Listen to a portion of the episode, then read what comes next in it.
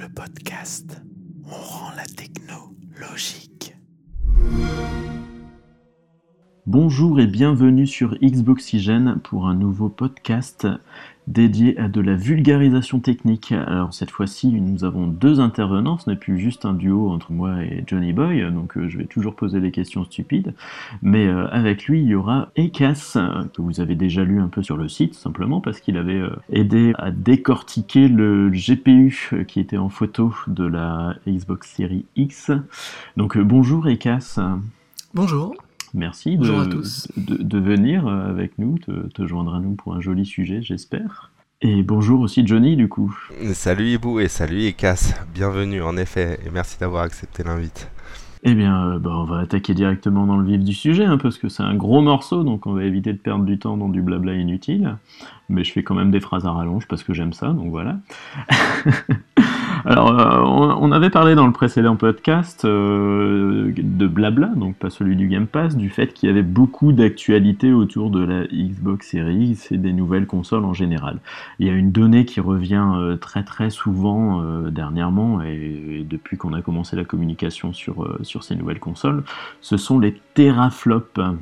Donc euh, c'est la petite donnée technique que Microsoft et euh, Sony s'amusent à balancer à la figure pour euh, comparer qui a la plus grosse.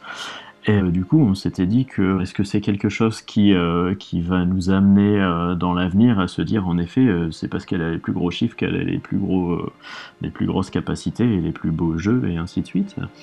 Donc on va essayer de pas être trop fanboy, on va pas non plus, euh, c'est pas le but justement, et vous allez voir ce qui est intéressant dans tout ça, ce sera la conclusion, je l'espère. Donc bah, on va démonter ces petites idées euh, les, les unes à la suite des autres. Donc déjà, euh, qu'est-ce que c'est un teraflop, bah, Johnny? Oh, quelle riche question, quelle bonne question, merci. ouais, c'est vrai que toute cette actu autour des, euh, des spécifications techniques de, des consoles et tout ça. Alors, on a eu l'idée de, de monter ce podcast avant que toutes les révélations soient faites sur les spécificités euh, des deux consoles là. Euh, maintenant, Qui n'étaient que des donc, euh, confirmations, hein, donc, euh, qui n'étaient que des confirmations, absolument, absolument. L'idée ici, ouais, c'est on va se, on va parler un peu plus de la théorie et et, et pour en revenir à ces histoires de teraflops, l'avantage de toute cette actualité, c'est que on voit quand même de plus en plus fleurir des vraies explications sur le fait que les teraflops tels qu'on les entend aujourd'hui, déjà, ça veut plus forcément dire la même chose que par le passé. Mais euh, surtout, on en arrive à reprendre la définition originale des choses pour justement démonter quelques, préjugés et idées préconçues.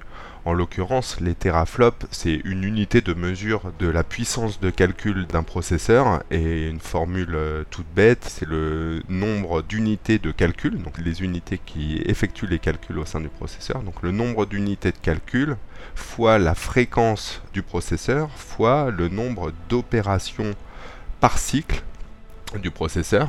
Donc c'est quelque chose de très mathématique qui nous sort donc un nombre en teraflop.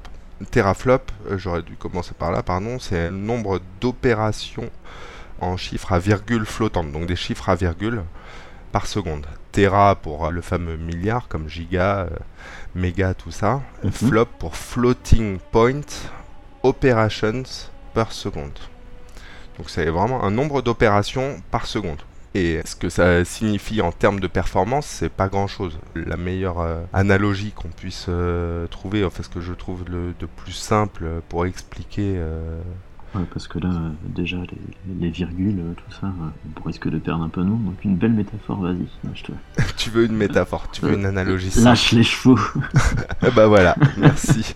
Les chevaux en bagnole. Euh, Il y en a, on trouve pas mal cette analogie-là. Euh, il suffit d'imaginer euh, un gros SUV allemand de, de 300 bourrins, un gros diesel qui monte à 5000 tours. Il sera toujours moins performant qu'un petit cabriolet beaucoup plus léger et beaucoup plus radical à 240 chevaux comme une Honda S2000.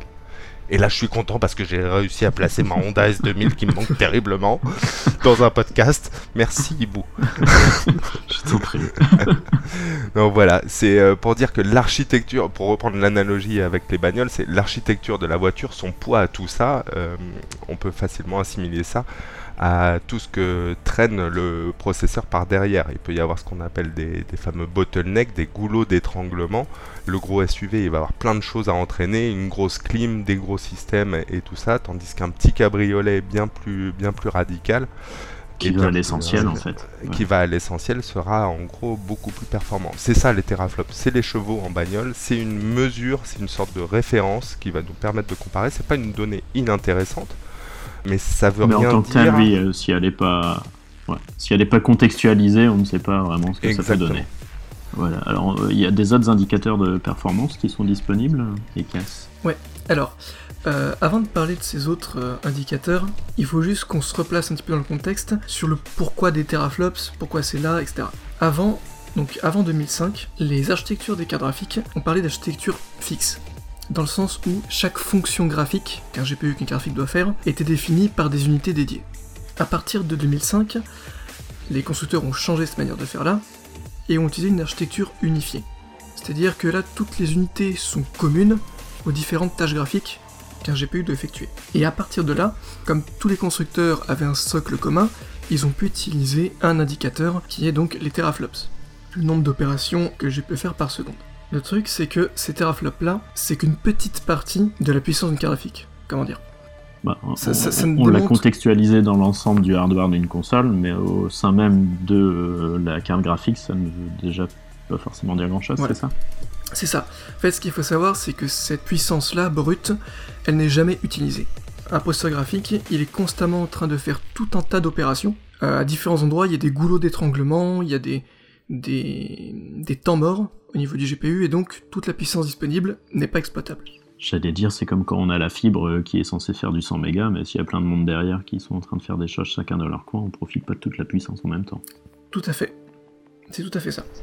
C'est le professionnel des analogies. Il est. Il est... non, mais c'est bien résumé. Alors, du coup, autre que les teraflops, il y a d'autres indicateurs qui sont très utiles. Dans un GPU, comme je l'ai dit, il y a plein d'unités différentes, d'unités de calcul, et il y en a deux, deux types d'unités qui sont assez intéressants. Il y a les unités de texturing.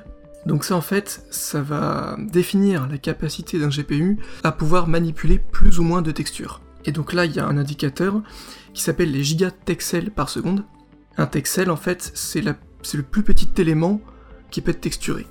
Donc basiquement, c'est un triangle au niveau d'une scène 3D qui, sur lequel on va appliquer une texture. Et donc là, plus un GPU va avoir de performance là-dedans, plus il pourra gérer des textures, haute résolution, etc. Comme on parle souvent de textures 4K, etc. On peut rappeler que tout élément 3D, là, dans une, dans une scène en jeu vidéo, c'est un ensemble de triangles. c'est comme ça. On parle de, de polygones euh, depuis, depuis X années. Euh, là, parlons simplement triangle. C'est ça. Ensuite, un deuxième indicateur, c'est le nombre de pixels par seconde.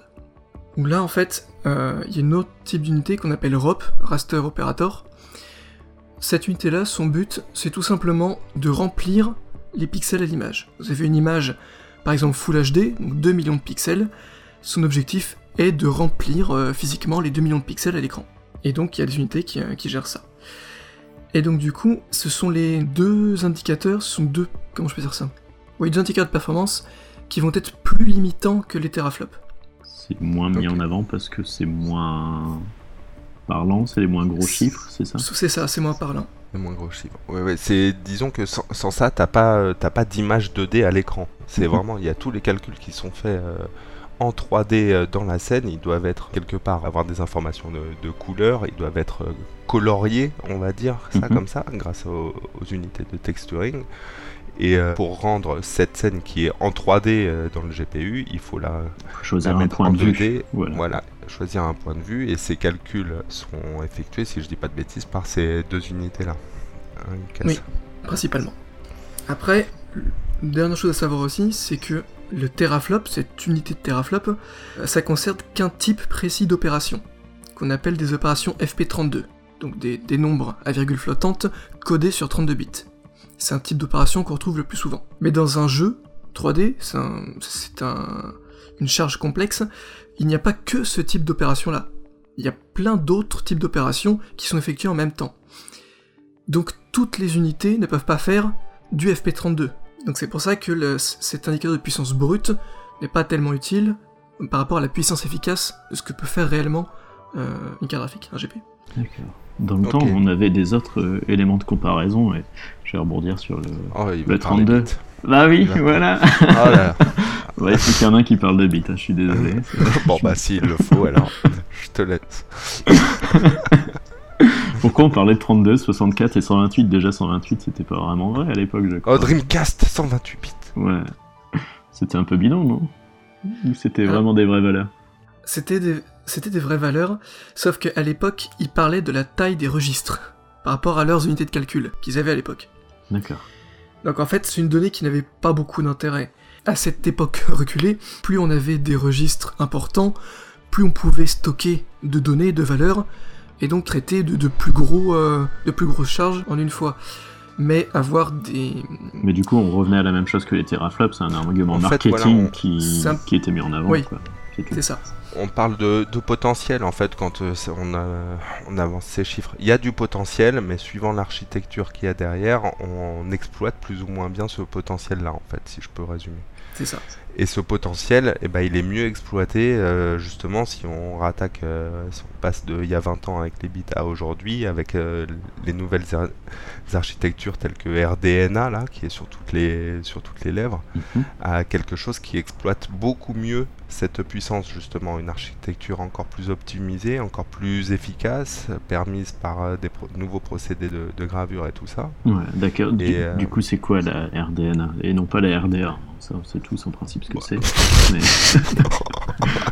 Ah, j'ai fait la coquille en tapant Oh tout à l'heure, donc euh, voilà quoi.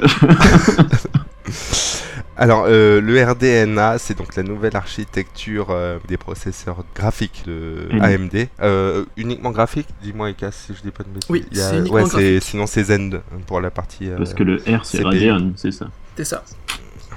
Et du coup, DNA, Et. D- DNA, c'est juste pour ADN en anglais en fait. simplement. C'est ça. Acide désoxyribonucléique. Celle-là, je l'ai. Ouais, moi aussi, ça. Au moins, je peux parler d'un truc technique aussi, c'est bien quoi. Ouais, du coup, l'architecture RDNA, c'est un petit bon, euh, une petite évolution euh, dans le sens où ils ont affiné le processus de gravure. On, je vais pas m'étendre trop là-dessus, mais en gros, sur une pièce de silicone, euh, sur une même unité de surface par rapport à avant, ils mettent beaucoup plus de transistors. Ça permet d'augmenter la performance par unité de, de consommation d'énergie. On parle de performance par watt. Il faut savoir quand même que un- des, gros problèmes de, ces processeurs, c'est la chauffe. Plus ça chauffe, moins c'est efficace. Donc il faut arriver à maîtriser ça. Affiner la gravure, ça permet de, mieux maîtriser euh, ces, ces nouveaux déchauffements pour faire euh, les choses euh, basiquement. hein. Je sais qu'on a un professionnel dans la salle là, donc je, je- je parle un peu sous son contrôle. Je vais essayer d'être sommaire. Mais voilà. globalement, si on est tous collés les uns dans les autres d'une pièce, on a plus chaud que si on est un peu plus espacé. Du coup, si on ça. va d'une gravure plus fine, on peut, à la rigueur, gagner un peu plus d'espace et éviter la chauffe. Si- Pff, mais l'analogie, métaphore, maintenant, vraiment. Il est, il est fort. Euh, si j'ai une connerie, il faut le dire aussi. Hein. Non, mais c'est bien tout ce qui est, toutes ces images qui peuvent permettre de comprendre, euh, en effet. On, on affine tout ça donc sur, euh, sur une plus petite surface. Il y a une, une notion de coût derrière, hein, le silicone, là, le, le- le silicium et tout ça, ça, ça coûte très cher. Donc euh, si on arrive à faire de plus petits transistors, on a, pour un même nombre d'unités euh, de transistors, on arrive à faire plus petit, ça coûte aussi moins cher à, à la fabrication.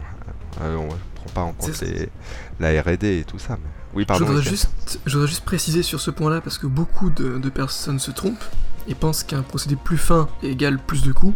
En fait, c'est l'inverse.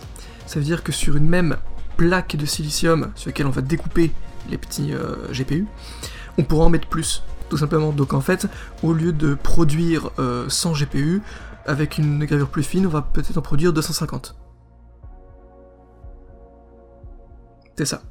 Mais du coup, le, le rendement de production compense largement ce- ces coûts-là. Et du coup, pour en revenir, si je, parce que je vois le temps passer là, euh, si on a hum, le RDNA aujourd'hui, si on parle de de teraflop en architecture RDNA. Les premiers tests, parce qu'on n'a pas beaucoup de tests et de produits euh, AMD euh, sous architecture RDNA à se mettre sous la dent. Ce qu'on a pu voir de nos amis de chez Digital Foundry, c'est que à teraflop euh, équivalent entre RDNA et l'ancienne architecture qui s'appelait le, GCN, on peut atteindre des niveaux de performance supplémentaires de l'ordre de 30 à 40% quand même. Et quand je dis performance, là je dis vraiment la performance en jeu. Donc vraiment ce qu'on retrouve, l'efficacité de la bagnole sur le circuit si tu veux, à savoir euh, le meilleur indicateur là-dessus, c'est le nombre d'images par seconde à résolution équivalente. Quoi. Donc euh, c'est la façon dont... Sans rien faire dans la manière dont le jeu est développé, juste sur une infra différente, ça tournera mieux. Voilà, c'est ça. Et on peut aller encore plus loin où euh, ben voilà maintenant les deux prochaines consoles sont confirmées pour être RDNA 2 donc c'est un deuxième step euh, dans la stratégie euh, d'AMD et, et, ses évolutions en termes de hardware. Alors là c'est encore plus simple, c'est on n'a rien à se mettre sous la dent. Il n'existe encore rien sur le marché pour comparer. Euh, on a seulement euh, une slide d'AMD nous présentant que en termes de performance par watt justement en consommation, RDNA 1 était censé améliorer de 50% les performances par rapport à l'ancienne génération GCN. Ça se traduit là, on voit entre 30 et 40% de performance dans les jeux. RDNA 2, c'est encore un step de 50% de mieux en termes de performance par watt par rapport à RDNA 1. Après, savoir comment ça va se traduire dans les jeux en termes de, performance pour ce que nous on pourra voir et ressentir, euh, il est encore trop tôt pour le dire. Mais voilà, tout ça pour dire que ça évolue en termes de, performance, ils essaient d'améliorer ces performances, visiblement ils y arrivent et en plus ils y injectent euh, de la technologie et, euh, comme le fameux ray tracing, le mhm. variable ray shading, on a sorti un glossaire il n'y a pas longtemps sur le site si vous voulez vous familiariser avec ces termes. Mais une évolution constante. Donc non seulement ça fait plus de choses, mais ça les fait mieux. Voilà, ça les fait mieux. À teraflop équivalent une fois de plus. Donc les 12 teraflops annoncés pour la Xbox Series X sont certainement bien plus capables que deux fois les 6 teraflops de la One X, une fois de plus. Ok. Ok, ok. Et est-ce que j'ai dit des bêtises? Non, non, c'est parfait. parfait, oh bah oui. Et j'ai tout compris. Voilà. Sérieux? Sauf GCN, ça veut dire quoi? Ah non GCN voulait dire Graphic Core Next. voilà. on a bien fait de l'inviter. Bah justement, donc on fait le petit gap déjà sur les, prochaines consoles, les, next-gen, donc la fréquence de GPU, donc on, voit, on a vu celui de la, de la PS5, on sait celui de la Xbox Series X. Du coup, on a une idée de ce qui est possible de comparer là, a priori. Si on s'en compare vraiment à des chiffres de teraflop, mais il n'y a pas que ça, ce qui a été annoncé. Non, euh, il y, a, plein de, choses à l'intérieur. Moi, la question que je me posais, c'est du coup, là, en parlant de tout ça, on est en train de démonter un petit peu les, teraflops. Je sais pas euh, si, euh, tu sauras nous en dire plus sur justement les autres indicateurs de performance concernant euh, la Xbox et euh, Series X et, la PS5.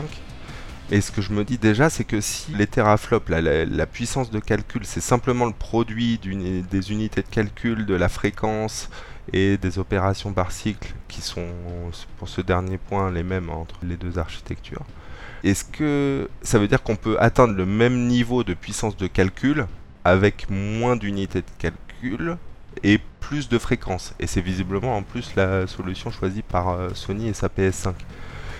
Or, je sais que ça coûte plus cher de faire des puces avec plus de compute unit. Du coup, est-ce qu'il y a un avantage ou un inconvénient justement à ça? Pourquoi euh, payer plus cher pour avoir plus d'unités de calcul alors qu'il suffit potentiellement de faire moins d'unités, de payer moins cher et de booster la fréquence?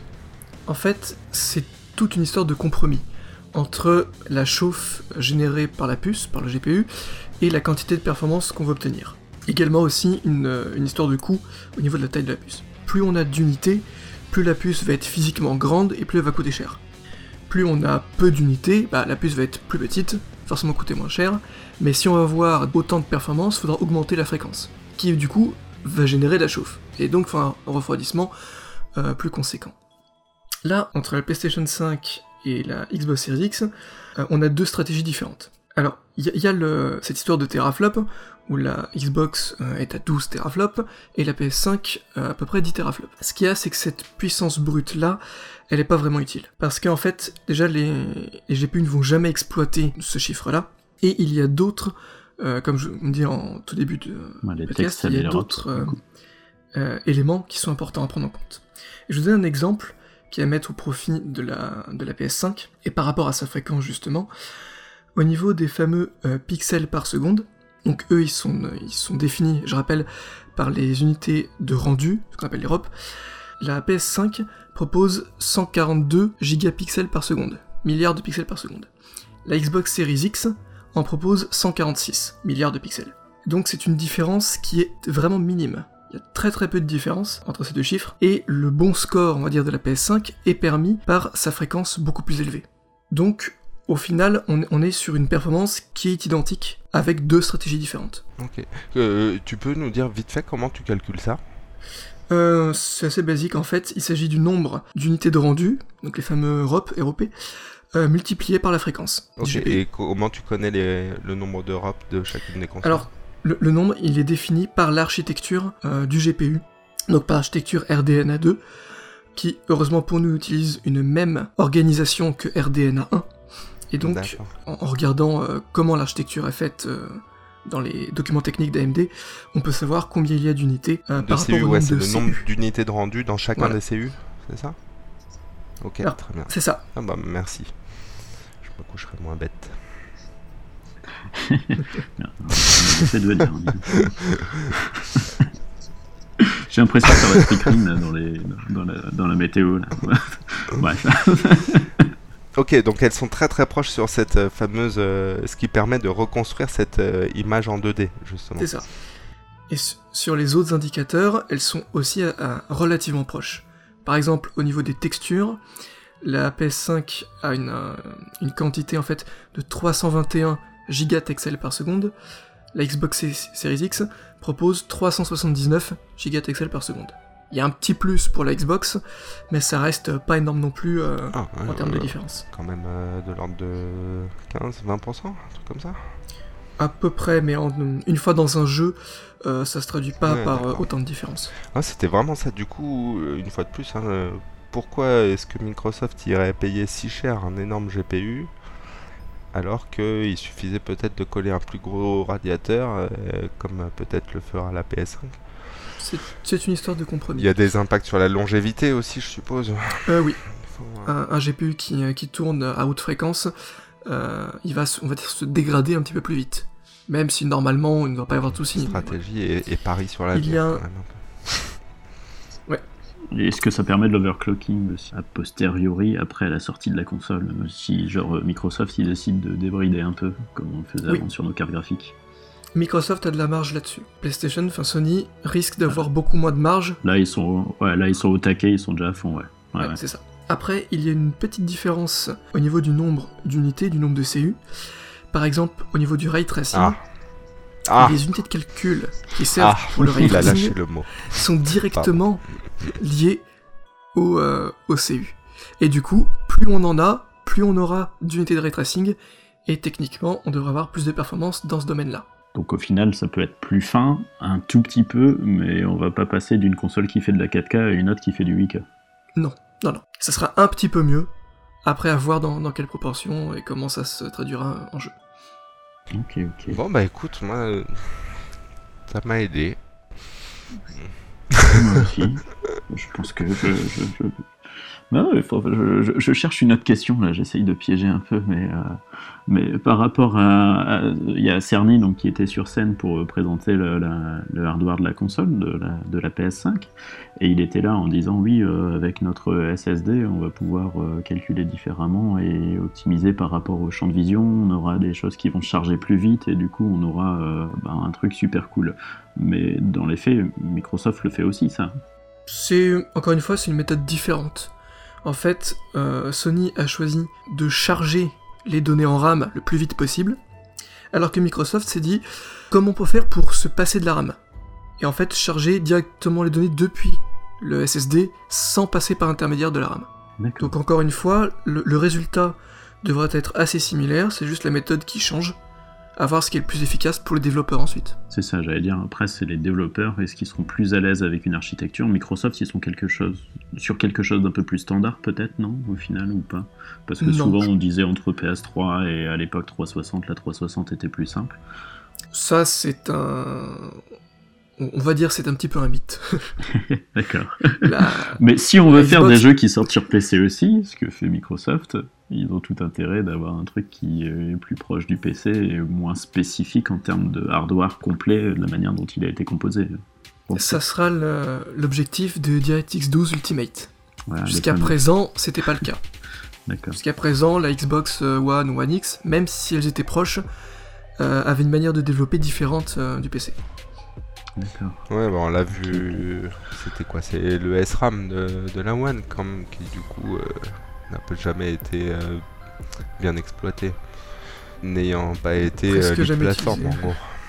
C'est Ouais, vrai que c'est là où on peut comprendre un petit peu ou ou mieux appréhender le- la guerre que se livrent les, les, les fanboys. Et C'est vrai qu'il y a, il y a un certain intérêt pour celui euh, qui sait quelle console et il veut acheter parce qu'il pourra pas se permettre les deux et tout ça, que ce soit une affiliation à la marque et tout ça. Je pense qu'il y a un, un intérêt quelque part à la console euh, lead platform sans vouloir. euh, je parle pas de ceux qui cherchent absolument à prouver que c'est leur choix qui sera le bon.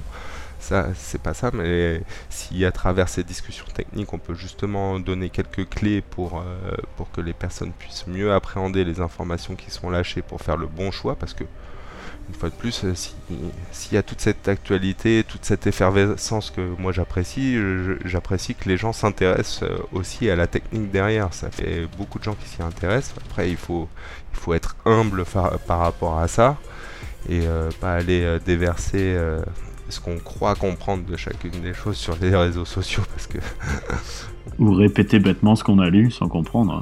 voilà, c'est ça. Donc si on peut nous essayer de, à travers ces, ces podcasts et discussions de, de donner quelques clés euh, comme ça, ce sera déjà une grande victoire. Bah, du coup, maintenant, j'ai envie de dire, c'est aux développeurs de Mhm. tirer la meilleure partie. Et de comme tout ça. toujours, hein, ça, ça va pas A changer. priori. C'est les développeurs qui savent, c'est les développeurs Non, qui ça, font. Et qui Ouais, c'est ça. optimiseront ou pas leur jeu en fonction des À la fin aussi, sur les on dit hardware. c'est toujours les jeux qui font la différence et tout ça. On, on casse un petit peu aussi euh, du sur le sur le dos des- de ceux qui parlent tech. Oui, les jeux, c'est ce qui fait la différence. En l'occurrence, pour l'instant, on n'a rien à se mettre sous la dent côté jeu, donc on, bah, on parle on parle tech, on parle spécification technique. Euh, moi, je vois pas le mal à ça. Et, et quand bien même, c'est intéressant aussi de voir tout ça dans le produit qu'ils vont acheter. C'est aussi un pari sur l'avenir. Oui, les jeux de la première année, ils vont peut-être être euh, bluffants sur les deux consoles. Mais une console, elle dure euh, maintenant 6, 7 ans. Bah, c'est pas, c'est pas dit que ce sera le cas sur la prochaine Avec génération. hein. Et vu, vu ce qu'elles embarquent, elles sont quand même bien équipées pour tenir un bout de temps. Je sais pas ce que t'en penses, Lucas, mais.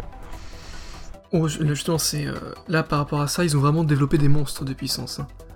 Ju- Jusqu'à présent, toutes les consoles passées étaient toujours en retard en termes de composants et de d'architecture matérielle et de possibilités. Là, ils sont quasiment un an en avance. Non, et même. Donc, euh, pas sortir dans un an, quoi. Ah, c'est ça, les RDNA 2, il Faut y a pas les sortir le dans un marché, an, On parle de potentiellement euh, Non, dire quatrième que- trimestre, je crois, pour les, les prochaines cartes AMD euh, type RDNA 2 pour, euh, pour le, le grand public. Le SSD de Sony, n'en parlons même pas. Et c'est pas et c'est même pas prévu quoi. Euh, Rien n'existe sur le marché à l'heure 4 5 actuelle. de euh, comparable. Du coup, je commence à comprendre pourquoi c'est intéressant, en fait. Il l'a dit lui-même, Cerny. Il disait que ça, euh, c'était un pari sur l'avenir, que ça sortirait un an, peut-être deux ans après la sortie de la console, mais qu'il n'y aurait rien pour ajouter de la mémoire à la sortie de la console quoi, sur le marché. Il a bien prévenu. Non, c'est des, monstres, et euh, du coup, j'en reviens à ce que je disais, c'est, intéressant que de savoir ce, qu'il y a dans la bête qu'on va acheter, dans laquelle on va mettre potentiellement jusqu'à 500 balles, euh, pour savoir si on fait le bon choix. euh, Est-ce qu'elle va pas être obsolète au bout d'un an ou deux ans Parce que c'est un produit qui est censé durer, quoi. Bien sûr.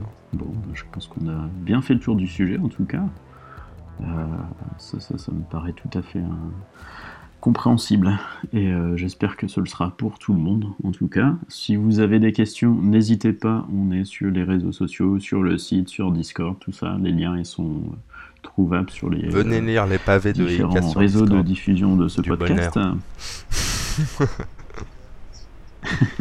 Ouais, merci beaucoup. Bon, en tout cas, merci Ekaz de ta présence et de ta patience du coup aussi. Euh, Merci mer- pour l'invitation. Merci aussi Johnny. Euh, on se retrouve euh, a priori dans quelques semaines pour un, notre prochain sujet technique. Avec plaisir. Mais entre deux, il y aura du blabla et des jeux du Game Pass. Et euh, voilà, donc on espère que vous continuerez, continuerez pardon, de nous suivre. Et je vous dis donc à, À bientôt. sur Xboxygène et ailleurs. Merci. Ciao